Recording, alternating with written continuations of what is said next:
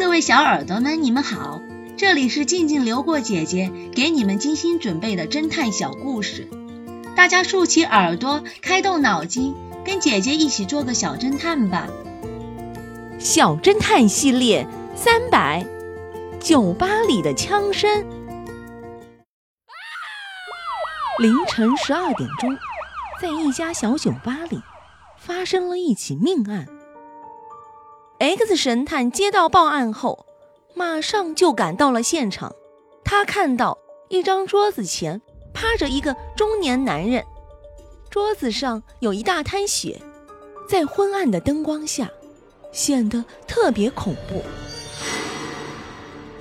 男子的左耳朵后面有一个弹壳，显然子弹是从这里射进去的，穿进了脑袋，男子当场死亡。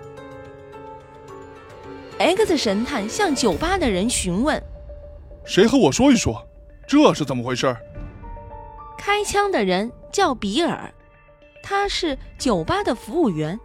他说道：“就在十分钟之前，酒吧里只剩下这一位客人，他趴在桌子上一动也不动。我以为他喝醉了，我就过去问他，是不是哪里不舒服？谁知道他一下子蹦了起来，举起一把刀，要我把钱箱里的钱交给他。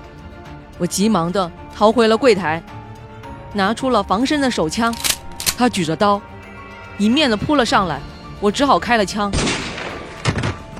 我这是正当防卫啊！X 神探等比尔说完了，嘲笑的说道：“收起你的可笑的谎言吧！”小侦探们，请你们想一想，是哪一个细节让 X 神探发现比尔在撒谎呢？下集告诉你们答案哦。